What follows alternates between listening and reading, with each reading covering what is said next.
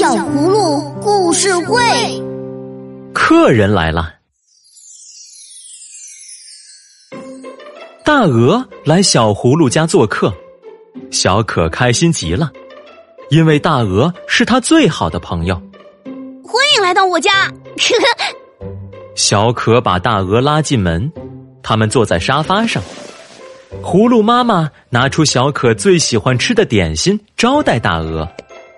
小可先是一愣，而后把妈妈推进厨房，小声说：“妈妈，这是我最喜欢吃的，拿出来分享，我就没有啦。”葫芦妈妈微微皱起了眉，没说什么，坚持把点心端上了桌。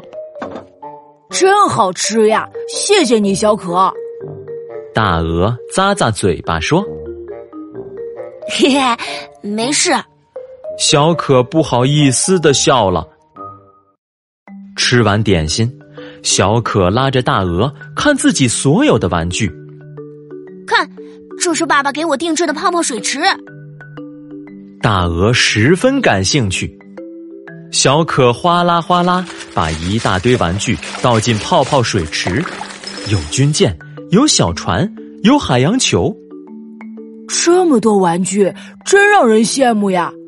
大鹅羡慕的说：“我们能一起玩吗？”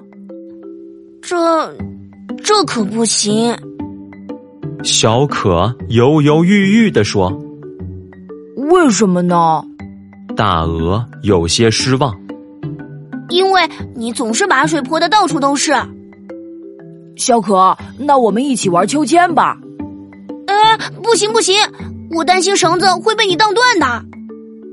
那我们来拍皮球吧。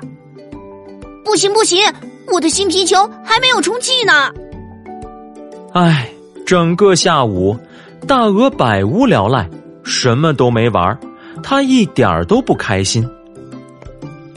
葫芦妈妈走了出来，她关心的问：“小可、大鹅，你们一起玩了吗？”“哦，是的。”你们一起玩了海洋球吗？没有。你们一起荡秋千了吗？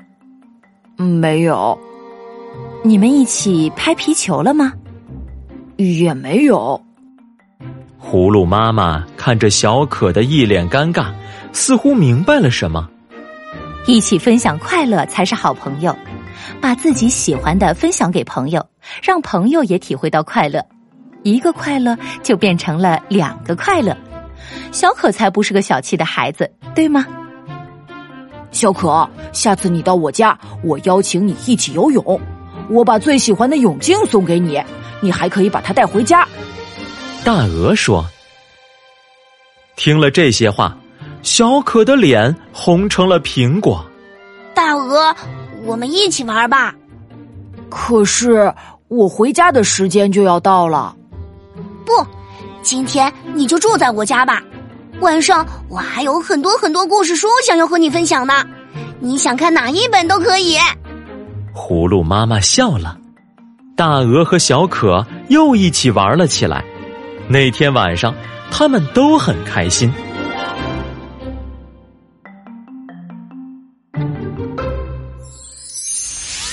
亲爱的小朋友，故事听完了。你今天刷牙了吗？告诉你一个秘密：早晚刷牙三分钟，每天一粒小葫芦，补充维生素 A、D，牙齿坚固，吃饭香。分享是快乐的，它是让友情更加深厚的法宝。自私并不会获得别人的羡慕，只会让朋友离我们越来越远。我们都有友情小魔法。